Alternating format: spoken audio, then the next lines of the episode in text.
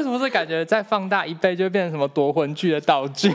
真的，而且是用那个人家想要就是寻求浪漫，然后他就飞起去，哇，荷尔蒙，爱情碾碎机。我是所长，我是阿瑞，我是阿仙。他是我所有的朋友当中唯一有创业的吗？最狠的，这这个年纪就是我们同同辈的最早创业，所以我们就觉得，嗯，这角色真的很适合来跟我们的观众们，因为我们观众们很多也都是读设计的。Hello，欢迎回到关心事务所。Hello，Hello，Hello。好，最后一个 Hello 是我们今天的来宾，叫做千成。那他是一个非常有热忱的设计师。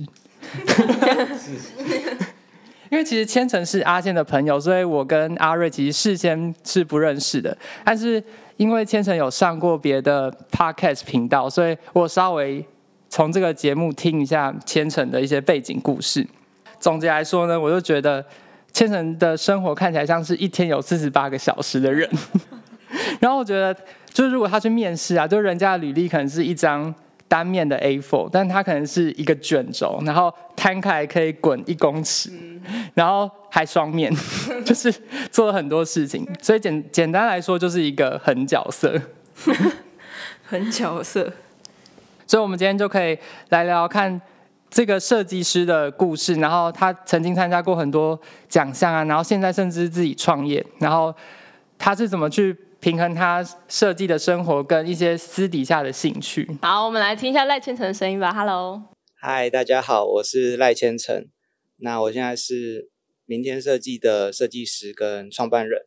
那还在台科大读设计的研究所。好，既然都是设计人的话，那一定会被问到这个问题，就是你是什么时候决定要念设计的？因为在大部分大家的认知当中，设计可能是一个比较冷门的科目，对，所以是什么时候开始对这个有兴趣的？嗯，我觉得我跟设计的渊源其实也蛮误打误撞的。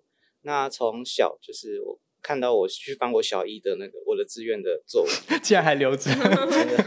其实我小时候就蛮喜欢写文章，我那时候就去看我的我的志愿写什么。我那时候写说，呃，我想当一个。实验家，因为很奇妙好奇，我也不知道为什么那时候这样写，但是老师他就把我的实验家划掉，然后画两杠，然后旁边写发明家，哦，没有实验家这个职业，就会帮我证证明成呃发明家这样，所以我就觉得，哎，我小时候好像就特别对这种比较做新东西的职业比较有想法，然后因为那时候旁边还会画插图嘛，就画一些可能什么。飘在水上的房子啊，一些飞天的车之类的，就觉得还还蛮有趣的这样。然后另一个嗯特质是我那时候也是小一的那个圣诞节的卡片，然后那时候那个圣诞卡片就是写说，哎，亲爱的圣诞老公公，希望你来的时候不要感冒。然后我想要变聪明一点，就是我很意外，就是哎小时候就是有一个好像比较想要做创新的职业，然后又有一个想要。呃，比较聪明的感觉，然后就是在我小一的时候的这个显现上，我就觉得哎，还蛮特别，就好像是也有一点点呼应设计师的职业特质这样。是有关注使用者需求的，对，就是有在担心圣诞老公公会感冒，就可能会中暑之类的，就是飞来台湾好热吧？大气层的时候会那个，他是从格陵兰飞来，他就很热啊，他就温差大概四十度之类的。我刚听到，突然觉得很好笑，就是我发现其实发明家应该是实验家才对，因为你不能用他的结果来定义他。是什么、啊？对，因为他如果他一直没发明出个像样的东西，那他就是没有工作嘛。对，就是等于说，我们是要接受失败，不是说他成功才能许可。对啊，对啊。嗯，跟千成在聊 MBTI 的时候，我觉得蛮有趣的一个点是，他在讲说他怎么做设计。因为我们在大学的时候，当然认识很多不同人，做设计的方式很不一样。但是千成就跟我提到一个小故事，就是你的大学毕业的时候做了。一年做了三十个作品，很可怕哎！因为我们一年可能做一个作品。毕业的时候是毕业那一年。其实完整来讲，应该算是大三上到大四毕业啦，因为我们有提早开始准备，对对对。两年三十件，还是很厉害。三十件其实听起来很多，但我觉得还其实也是就是慢慢按部就班的做出来。因为那时候我们在大三上的时候，就是要开始选指导教授。那因为就是刚好学校有一个比较呃严格，然后比较多规定的指导教授，然后他每年带的学生都要有很大量的作品产出跟投稿。那所以从大三上开始就。一开始就会有很多构想的产出，那一开始大概就是每个礼拜都要先画二十个 idea，那这 idea 就不局限于产品草图或者是做一些服务设计啊、解决方案等等，然后反正就是要这样子连续两三个月，那连续两三个月你就会累积出大概一两百个点子，然后老师再慢慢的去收敛它，然后选出他觉得比较有价值的，那那那个量是这样来的，那我们选出那些量之后，就是会。在这两年当中，慢慢去参加一些比赛，参加一些计划，然后把比较适合这些计划比赛的产品，把它继续延伸。所以，其实你们的目标本来就是要做出很多件吗？对，老师是比较希望以量让我们去体验更多不同的设计啦。对，就是原本一开始只是练习而已，只是后来就有点无心插柳，最后这样子的感觉吗？也也没有，老师的目标其实是。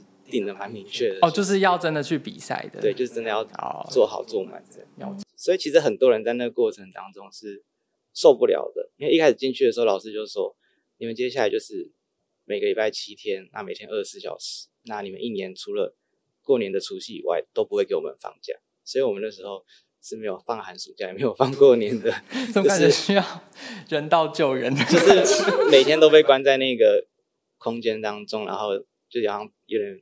被压榨两年，也不是被压榨，就是在里面训练两年这样子，就是过程是蛮辛苦的，所以很多人也是中途就撑不下去就离开了。我觉得很多人就会好奇说，这么密集的一直在高产量的做设计，那是不是会有灵感用完的，或是已经就想不出来的这个问题？那你知道怎么克服这个问题？通常就是一开始在画草稿的时候，就是可能前一两个礼拜，可能我想了二十个、四十个还可以。但逐渐那个数量增加之后，就会开始想不出来，你会有点叫文思枯竭嘛？对对对，之类的感觉，就已经疲乏了，想不出来。对，那我就有开始找到方式去让我可以呃有规律的产出点子，因为我本来其实就会常常去记录，然后我会把一些收集资料的方收集资料的平台把它做分类，就像你要做这种产品设计竞赛导向的东西，你一定要先把呃可能各大竞赛可能。近五年的作品，都国内外的都把它看过一遍，这是最基本的。然后其他就是再去看一些可能设计的平台啊，或甚至是科技类的平台，然后还有一些材料或者是医疗、国际趋势等等，这些都是很容易可以从里面去找到灵感。然后就是把它都记录下来之后，我觉得它就是很好的在运用那个 SI 去吸收这些过去经验的方式。把它吸收经验之后，我就可以重新把这些呃具体的知识，然后重新的组装跟转化。具体来说，就是可能我一开始本来查到一个类似万花筒的产品，然后可能后来又查到一个问题点，它是可能小朋友他的弱视问题需要有一个近距离的视觉训练的产品。那我就想，哎，那我可不可以用一个万万花筒形式的产品，那把它改造成在小朋友训练。弱势的这个问题点，然后它就会成为一个呃新的产品或者是新的服务，就是透过这样子的方式，我觉得你就可以产生出无限多种的创意。这样感觉你在收集资料的时候，是一种把资料里面最实用或是最具体对你而言有用的东西，把它全部收集起来，然后变成你的一个一个一个材料库吗？像脑袋里面有非常多不同的抽屉，就是它会分，可能就是有。一些材料类的就有就有很多的抽屉，然后可能结构类的就有很多抽屉，然后我就会去尝试组合看看，说哎这样子可不可行？我想到锅炉爷爷，你说千寻吗？对啊，嗯、就他会有很多抽屉，然后他就很多手这样，然后刚好还是黑色的，可以去开一个中药。因为今天千层穿黑色。可是其实我一开始这样子做的表现，其实没有到非常好，就是那时候因为可能十个人以内，然后就是大家都会一起。把草稿提出来，然后老师会一起做批改，他就在上面打叉、打圈、打勾之类的这样。然后我那时候前期就是可能前一两个月，我大部分都是被打叉的，就是老师觉得我、哦、这个东西不够好，等等等等。就是我觉得我是累积到一个量，就是可能累积到呃五十个、一百个之后，就有点开窍了，就开始比较多，会有比较可能我觉得先前面的知识量足够了之后，就可以开始产生出比较好的东西。所以这样听起来，设计是可以训练的，但是不能教吗？就是因为很多像我们之前大一的设计课老师，就有些老师就会说，我不能教你怎么做设计，但是你只能一直做，然后我只能告诉你说这个方向是好的或不好的。那我就也蛮好奇说，那在工业设计当中，他们会怎么去训练你的设计方法，或是提升你设计的能力？这到底是可以教还是不可以教的事情？我觉得就是可以分开来看，就设计比较多，它就是会分为技能上的设计技能上的能力，那跟另一个比较核心就是刚刚讲的创意产出的能力。那这两个如果分开来看，当然设计技能方式学是最容易的，你只要是个人，然后花时间，你就有办法学会这些 设计工具。那我觉得创意可能会是个人，那就我们很多软体都不会用，都不是人。对，我忘记我刚讲哪里了。工具的话比较有训练嘛，那创意的话就真的会比较见仁见智。因为那时候我觉得创意其实也也会也是影响到蛮多，就是我们在看 MBTI，这每个人对于这种创意思考的运用的逻辑不一样。但常常学校会教一些什么设计方式或者什么工作坊，他想会想要去透过这些方式刺激你的思考。但我觉得其实并不通用。我觉得那些工作坊的模式并没有。很帮助到我，我还是习惯自己自己去思考，然后自己去产出我想要做的解决方案。这样。而我刚听到千成说，就是 MBTI 有不同的创意模式，我很想知道，你觉得有什么？就是不同的 MBTI 有什么不同？还是你自己的有什么不同？嗯嗯，我觉得像刚才讲过，就是我觉得我是比较多运用。S I 就是我觉得我是很理性的设计师，因为我觉得设计师大概分两派嘛，一种就是很艺术型的，哪一种就是比较务实的这样。我觉得我是非常务实的那种工业设计师，我就是会去找很多比较可能是呃工程的资料啊、结构的资料等等，然后我会比较透过比较理工的方式去思考一些物理的解决方案。所以我设计的产品就是这二三十件产品，其实每一件都是为了解决问题的，就是它。都是功能导向的产品，它不是艺术导向或者是造型导向的产品。那我觉得这是我在运用 SI 解决问题的一个方式。然后我觉得比较特别的是，我就是呃有认识可能一些比较是用 NE 去做创意的，像是我觉得常被他们的成果或者是过程给惊讶到这样。像呃我弟他是 ENFP 的人，然后他常常就是会做的那种美术作业都会。吓我一跳，就是虽然他不是说做的很好看，但是他就是会，就是会弄得非常奇怪。你弟几岁？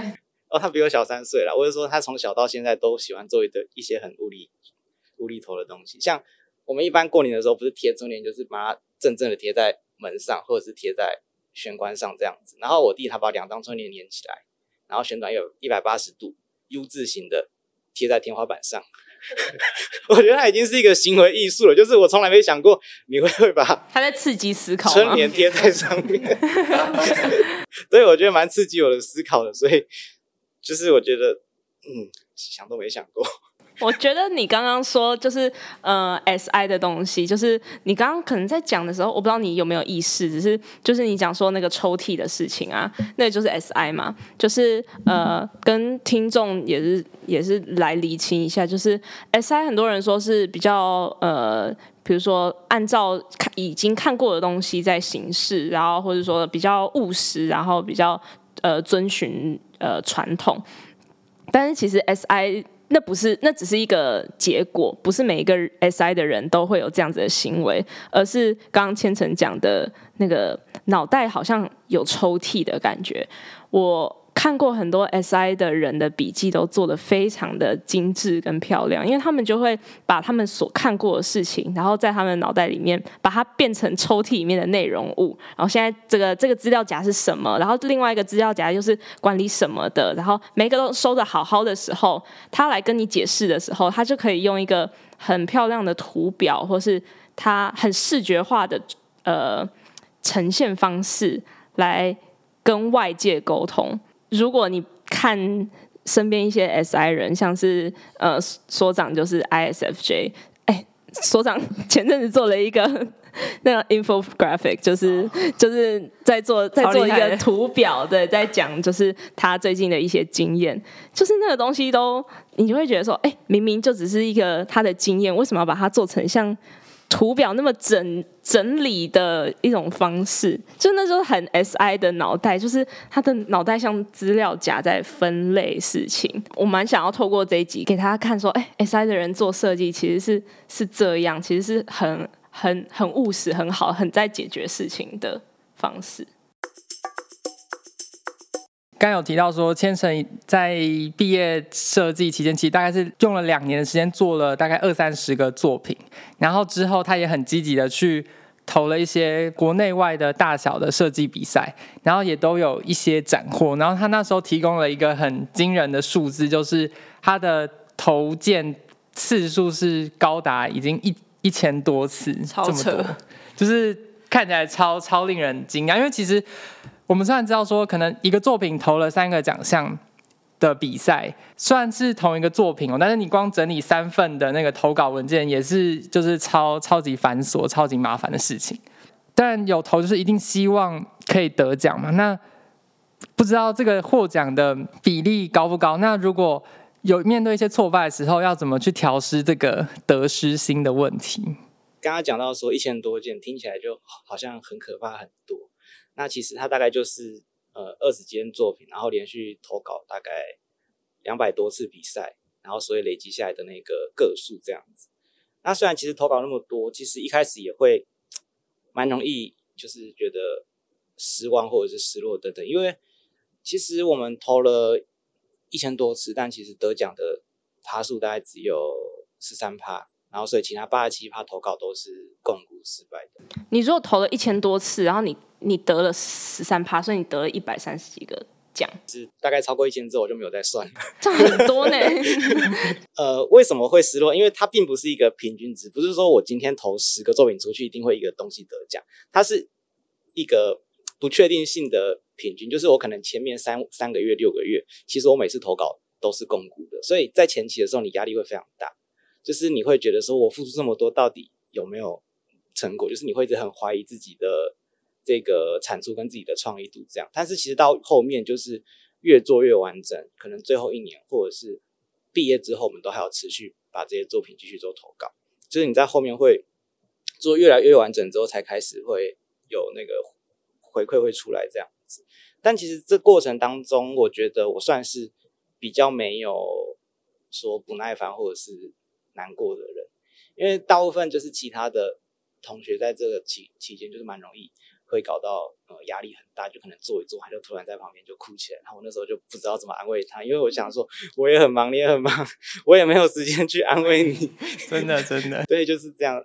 但我觉得我算是比较任劳任怨的人，我不知道这跟我的呃人格特质有没有关系，但是就是当整个行事力都是满的，然后。要做的事情其实也都规划的不错的时候，我其实在这个过程当中，我觉得我还蛮有一个安定的感觉，就是我从来没有跟老师抱怨过，或者是说什么我不想做了，好累什么的。我就是老师说，哦，你要做这个，我就说好，那我就做下去。这样，那如果要改，好，那就改。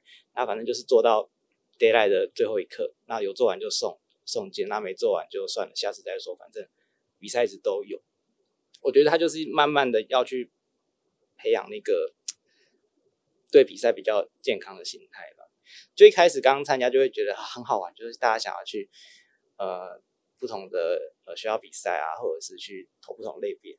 然后那时候就会比较多是好胜心或者是一些优越感。我觉得我原本就是还蛮会有点太自大，就是我那时候大二大三的时候刚开始比赛，就是有得一两个小奖。然后那时候得一两个小奖，就觉得哦自己好像很厉害。很开心这样子，然后那时候就去公司实习，因为大三的时候要去企业实习。那时候去面试的时候，我一开始面试两间大的科技公司，然后我在隔一个礼拜他们要放榜，就是面试完下一个礼拜要放榜，结果那一天放榜的时候两间都没有上，而且不是没有上，是两间连备取都没有。就是那时候觉得哦非常难过，因为我觉得我的客观表现其实好像比其他要去面试的同学还要好，但为什么面试的表现会这么差？然后后来发现，我觉得其实是因为那时候有点太太过头，就是太自大，就是可能面试的时候说啊，我等下要去参加什么比赛啊，那我这个作品我得奖什么的什么的，但其实那些就只是一些小奖而已，然后就自己觉得很膨胀，所以中期就开始知道说，嗯，比赛它就只是一个媒介，你可能就是可以透过它，然后来在一些比较特定的时候，能够刚好你的产品被看见这样子。所以我觉得中间就是一个比较呃稳定的去投比赛，然后就是稳定的赚一些奖金这样子。就是你的工作还是设计师，你的工作不是比赛家，奖金猎人，奖金猎人。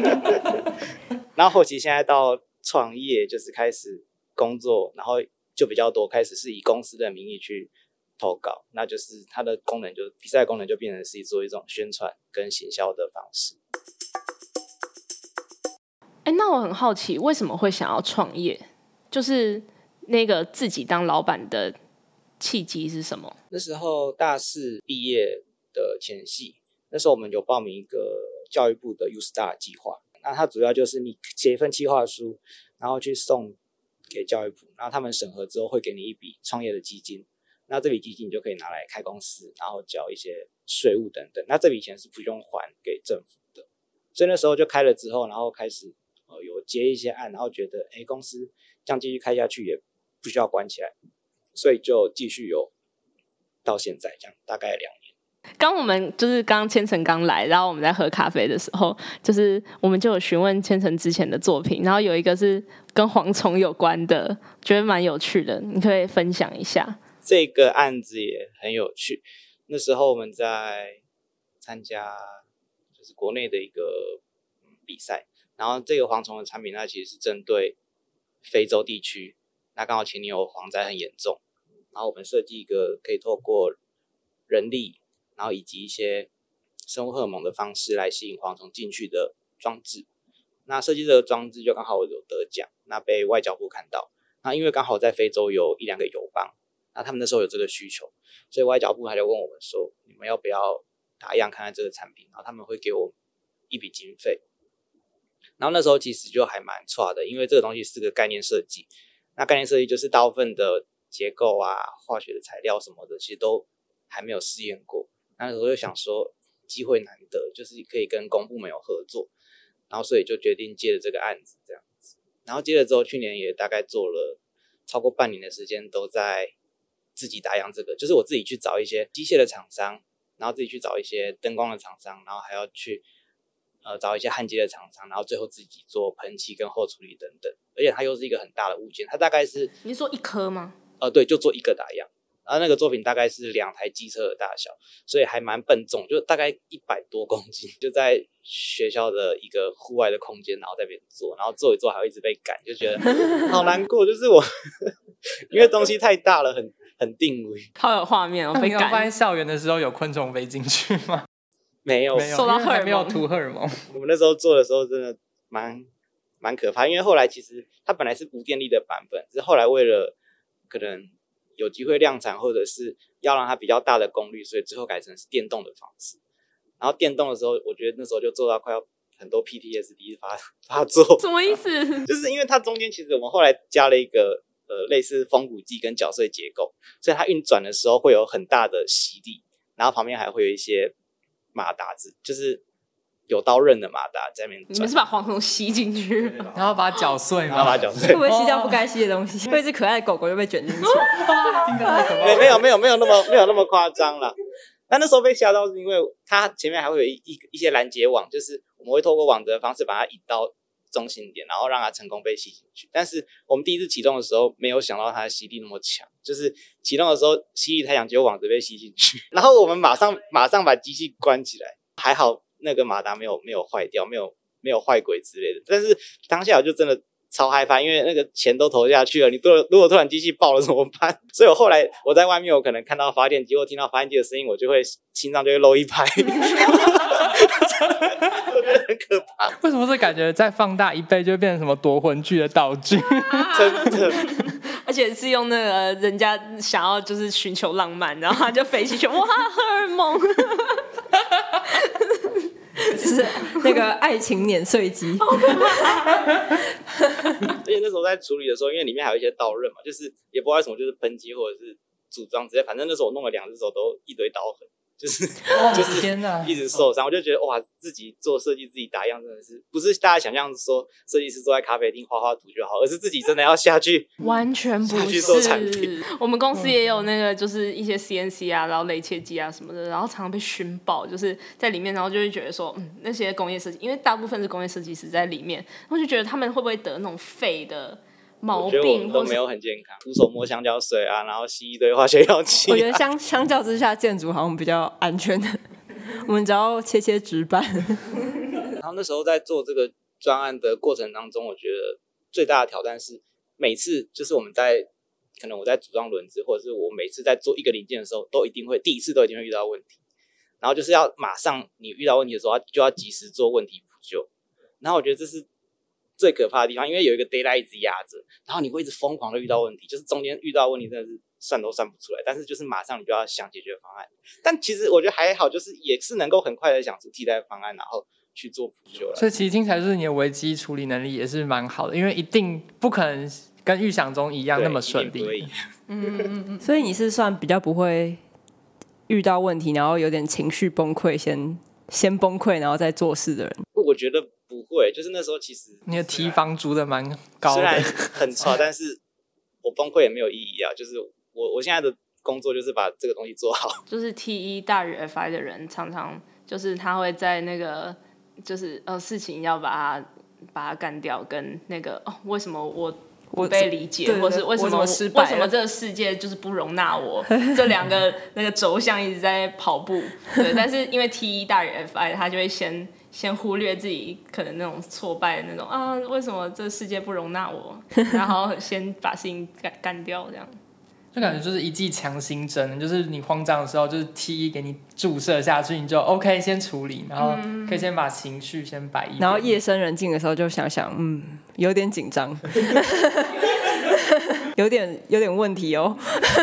我刚认识千成的时候，我被他就我们就开始 IG 就是聊天嘛，然后我就被他有一句话吓到，然后我当下是觉得很可笑，但是现在了解他的时候就觉得还好，只是那时候那时候我就因为千成就会在 IG 上面问一些就是啊你们如何就是处理一些焦虑啊或者什么情绪啊的事情，然后大家就会回复他嘛，啊我有时候也回复他，然后我就说啊有时候就是那种难关很难过，然后千成就说。我这个人一直都活得蛮快乐的，我没有遇过什么难关，然后我就觉得说，这个人实在太可笑了。哎，但我可以就是同感，就我有时候会觉得，其实什么事情都没有那么严重。我是觉得说，有时候就是觉得没有大不了，可是你会认知到那个是困难啊，就是你会认知到那件事情对你就是影响情绪影响很大，但可能你就是用你别的个性或什么去。补救他，嗯，不会吗？还好，就会当下会觉得哦，就是哦。就这样了，就比较不要不紧的感觉。对对对，假如说我看到别人情绪崩溃，我我如果试图安慰他，我就会说紧张没用，这个情绪没有用，然后他们看起来就更紧张。所以要是需要安慰的时候找你们，其实没有什么帮助。我也不会安，我会 Google 如何安慰紧张的人，如何安慰难过的人。我后来比较多就是会建立一些 SOP，我可能因为旁边我的 partner 是女生啊，她有时候情绪崩溃，我就去。我可能就去买个巧克力，或者是去夹个娃娃之类，然后丢在他桌上。哦，你夹得到哦？这是你 Google 到的方法吗？不是，就是我觉得，呃，行动胜于言语啦。就是我可能表现我有，呃，我有稍微在关心你，但是我也不知道我该怎么办。因为我们知道说，现在千城是已经在创业的形态了嘛，然后。等于是说，把设计当饭吃。很多人都会说，当我们把兴趣变成工作的时候，你一开始对兴趣的那个热爱程度就会降低很多。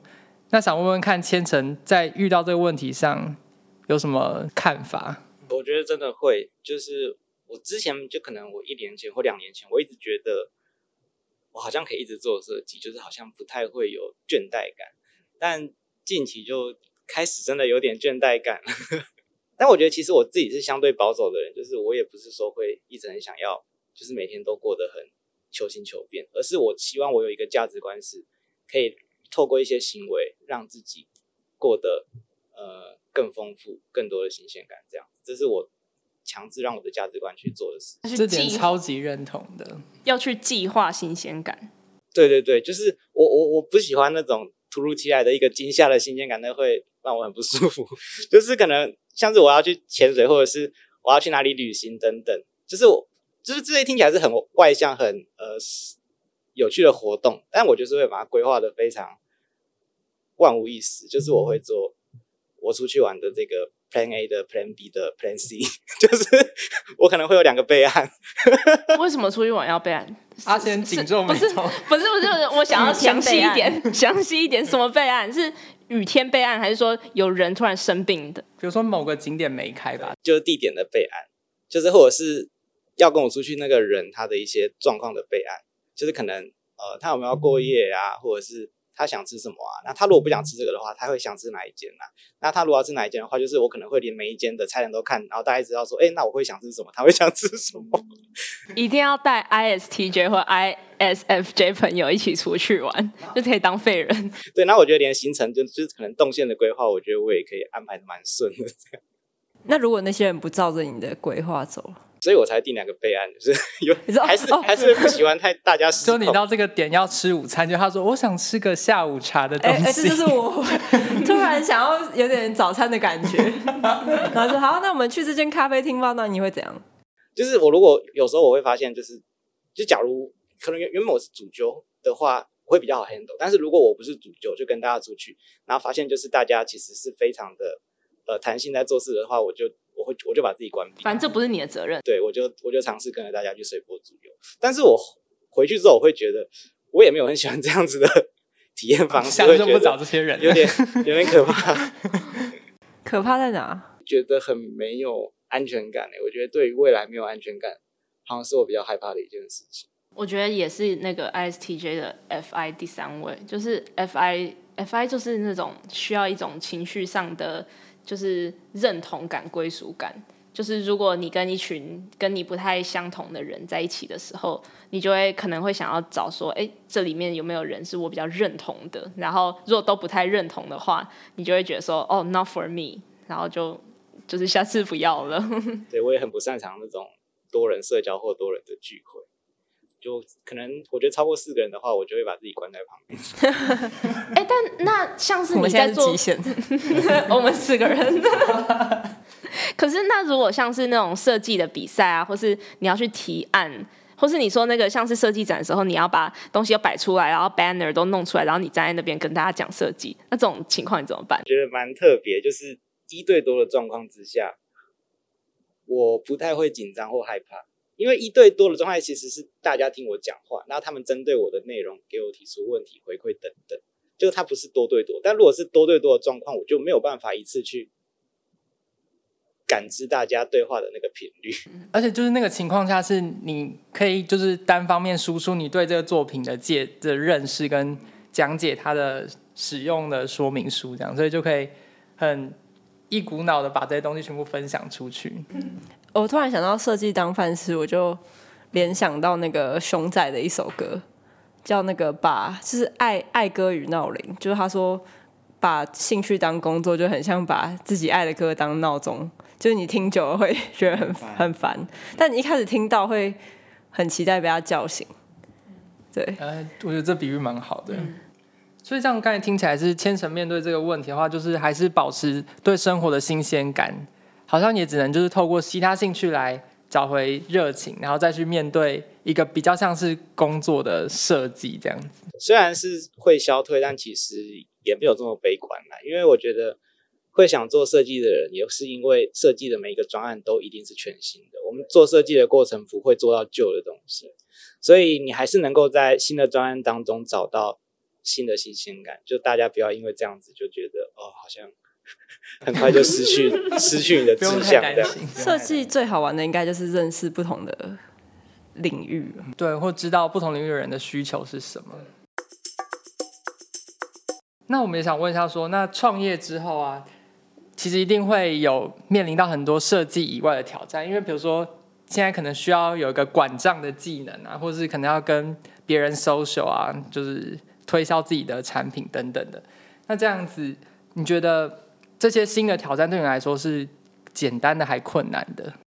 我觉得大概分两个面向，就内部可能就是自己做呃账目的管理啊，或者是一些公司的档案归类啊，或者是财务的东西。那这些我觉得比较数据化格式的东西，就还是比较擅长，就是可以很好的用 SI 去把这些东西归类收好，那也不太会有什么意外。那对外的话，我觉得就是比较挑战，就可能要去跟很多呃厂商洽谈啊，或者是一些一些合作伙伴讨论这样子，那就比较难。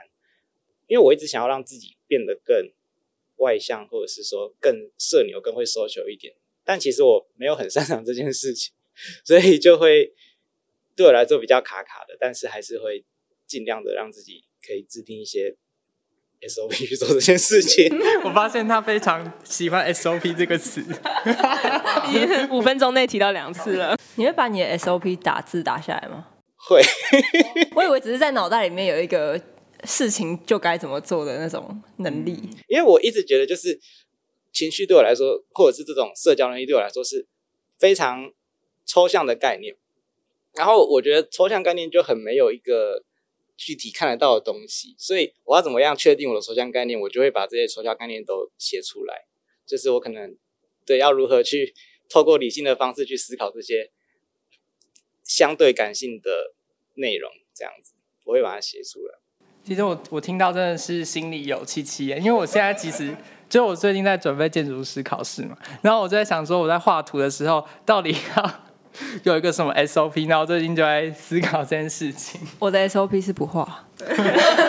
我想说，好，我现在拿到一张就是七十九公分乘以五十四公分的图纸，我到底是不是可以把它切三等份？然后接下来可能怎么去配比之类？我就在想，因为面对一个要从零开始的东西，如果你有个 SOP，好像就是从五十趴开始发展，所以你就会比较心安，因为一开始遇到你就从五十趴开始起跑了，那你。可能距离几个就会比较近一点，就是一个这样子的想法。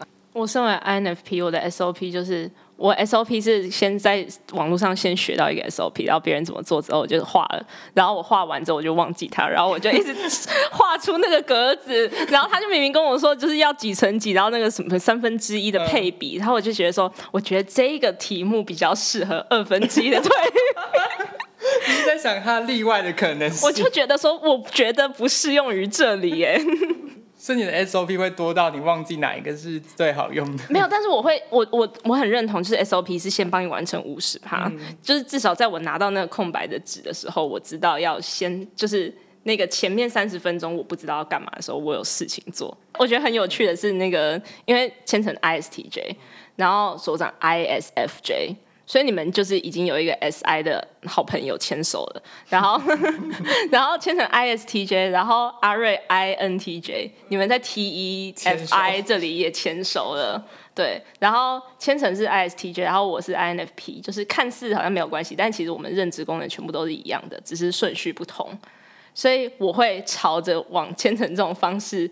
就是慢慢的学习，就是我有办法变成比较像他这样子。可能我在比如说工作上，或者在处理一些事情上面，我可以往这个方向。就是你可能学到他的三十趴，你就又提升很多。对对对对对。然后千层可能也会往我这边，就是就是在某一些领域上变成有一点像这样子特质的，就是我们的认知功能一样，可是顺序那个强势程度不一样。嗯、对，刚才好像阿仙念了一连串的咒语的，好，其实就是可以看一下我们的 二十四集，就是我们有在讲那个认知功能。那如果你觉得你是比较进阶型的听众朋友的话，那你就是可以再去重复听一下二十四集我们提到的那八个认知功能。我最后想要讲，我就是自己觉得 ISTJ 的自我调试的方式。好哎，好哎，就是我觉得一两年前，就是大家给我的标签就会觉得，就是你呃。工作狂啊，然后就是不善情感啊，然后就是觉得比较冷酷，或者是比较无聊一点的这种标签，然后我就一直很想要去改善这样子的状况，对，所以我觉得，嗯，我的自我调试的话，就是我会多听自己就是 FI 真正的价值观的感受。因为如果就是我不太运用它的时候，我变成是哎、人家给我一个很棒的 SOP，很好的这个工作流程，那我就一直陷在这个 loop 里面，loop 里面，我就一直重复做这件事情。但其实我就没有跳出我自己想做的事情跟自己的框架。所以我觉得就是要听自己真正的声音，然后多去尝试社交，然后给自己一些目标来跳出舒适圈，然后让自己可以更灵活的生活。这是我觉得最近让我的生活过得比较心流过得比较舒服的一个状态的。蛮赞的。ISTJ 可能会对于要把事情输出，觉得很很有成就感嘛？就比如说你做做了那么多东西，然后去投了。然后你说客观条件你都很好，但是为什么实习的人看不见？就是你一直在看那个客客观条件，然后把那个客观条件的品质拉到很高很高的时候，就是可能就是会在近期，你就说你觉得，哎，你要问问自己真正喜欢的东西是什么？这样子。嗯，我觉得那时候的状态比较像是，可能主管他就会觉得你感觉就是一个很难搞的人，就是很可能功利主义啊，或者是很。很龟毛等等，他会希望可能想要选一个真的是比较好相处的人，嗯，就要选一个有温度的人，对，尝试让自己变得更有温度，因为可能之前的那个机器感有点太重，我觉得是会会这样子，工作效率爆棚，但是就比较没有人味，而且可能是很在乎过往成就的那种机器，不是那种。纯纯粹的机器仔，就是把什么各种 ISO 认证贴在自己机器上面，说不是符合什么什么什么标准，对对，这样把千层讲的很像一台机器，我是省电省水什么 啊，省电省水。嗯，但是千层也是很常，就是在我觉得你的 IG 也蛮分享浪漫的一面，因为千层会写歌，然后会弹琴，就是学习音乐很久了。我对我觉得我我其实真的把我大部分的情绪都转换到玩音乐上面。我觉得音乐它是一个我发泄的管道，就虽然可能平常看起来情绪没那么多，但是我可以很好的把情绪弄到音乐里面。这样，就之前有一次很难过，然后我可能一天当中我就把一个编曲把它编好，就是做一个音乐的创作这样子。然后平常就是没事的话就会呃弹钢琴啊，或者是玩 MIDI 这样子。然后最近就是也开始想要认真去。玩一些业余的乐团，或者是去表演这样子，这是我比较想做的东西。就是我开始从呃设计的这个创作开始转换成我最近比较想要做音乐的创作。哇，这个行动力是怎么来的？摩羯座不是？我也是摩羯座啊，呜呜。就是我觉得我从小就很喜欢做创作。就是我国高中的时候，其实我那时候很喜欢是写文章，我那时候写小说啊，写新诗啊等等。高中之后开始。平面那时候做平面设计，然后大学开始做产品设计，然后也都是创作嘛。然后现在开始就是想要做音乐方面的创作。我觉得它的本质其实没有变，就是想要做一些新的东西。嗯，就只是媒材不一样，媒材不一样。对，嗯，哇，感觉最后说不定会有一个集大成的一天，非常期待。我们要去看展这样子，然后那个展有分区，对对对，就是设计区、音乐区，他可能如果文章区当什么。就是什么金马金曲金曲奖的那个设计总监之类的，然后还要自己做那个编。我以为你要说金曲奖他入围很多项，就是最佳导演。对对对，真的是专业的人，就是太拍拍谁，他感觉会是统筹一切那个，就是包山包海，就是从文字的编辑，对啊，然后什么奏乐，然后那个音乐也会控制住。真的会喜欢很多事都自己做，因为那时候常学校在做那种 teamwork 的时候啊，我常常就是一个人把全部的东西。做完，因为就会很不放心其他人。这样其他人不会难过，就是不给他一个舞台。我本来以为会，但其实后来发现他们好像也蛮开心，就是很靠啊，就是也不太需要做什么。然后我也我也不会，我不我也不觉得这样不好，因为有些人会觉得其他组员不做事，他们会可能有点生气。但我觉得你们不做事也好，因为我比较好自己 handle。这样就是一个控制欲很强的人，所以我也想改善这一点，因为我不希望我一直以做事。就是独立工作，还是希望就是可以有跟我有共鸣、长期合作的伙伴，那可以一起做设计或一起做音乐等等。那这部分其实也还在找了。嗯，我突然觉得你自己当老板很合理了，就是你可以控制哪一些案子是你自己的，然后有些是你可以分出去的。那我们就非常感谢今天 千层谈天说地，就是范围超广的这个聊天。嗯。那我们也期待未来可以在大卖场看到千城的某个作品真的被量产。不要讲卖成品，不要放大卖成品。哦，成品 成品。可是如果要买那个 吸蝗虫的，应该不会再成品。我想到的是什么 B and Q 之类。哦，我觉得去非洲搞不好真的以后台湾要吸什么昆虫？吸蚊子？哎哎，蚊子蚊子，我超讨厌蚊子的。开始去去台台南放一台蚊子机。我真的很讨厌蚊子，就在吸管旁边，我觉得比然后就有一个东西这样轰轰轰，然后这然后蚊子的全部都被电死。哎，那不是捕蚊灯吗？可是捕蚊灯有点没用。我们要用血来吸引它。对啊，你在里面放一些血的成分。每天早上先抽十 CC 放在那里，每天抽一个学生放在里面。把一个人关在里面喂蚊子。好，那我们就谢谢今天千成来到我们的频道，谢谢。嗯，谢谢千成。谢谢。啊，哎，对啊，千成要不要那个推宣传一下宣传推销？哦，好，那工商时间，欢迎大家来呃追踪一下我的设计工作室，啊叫明天设计，T O S K Y D S I G N，然后在 IG 搜寻就找得到了。啊，音乐钢琴的话可以去搜寻呃明乐，明是口鸟鸣，然后乐是音乐的乐，然后在 YouTube 跟哔哩哔哩都有上架。对，然后我最近有在卖钢琴谱，那卖的还不错，大家可以去买一下。我觉得太屌了，太好，斜杠我们。谢谢现代达文西，也有 拜拜，拜拜拜拜。达文西有写歌吗？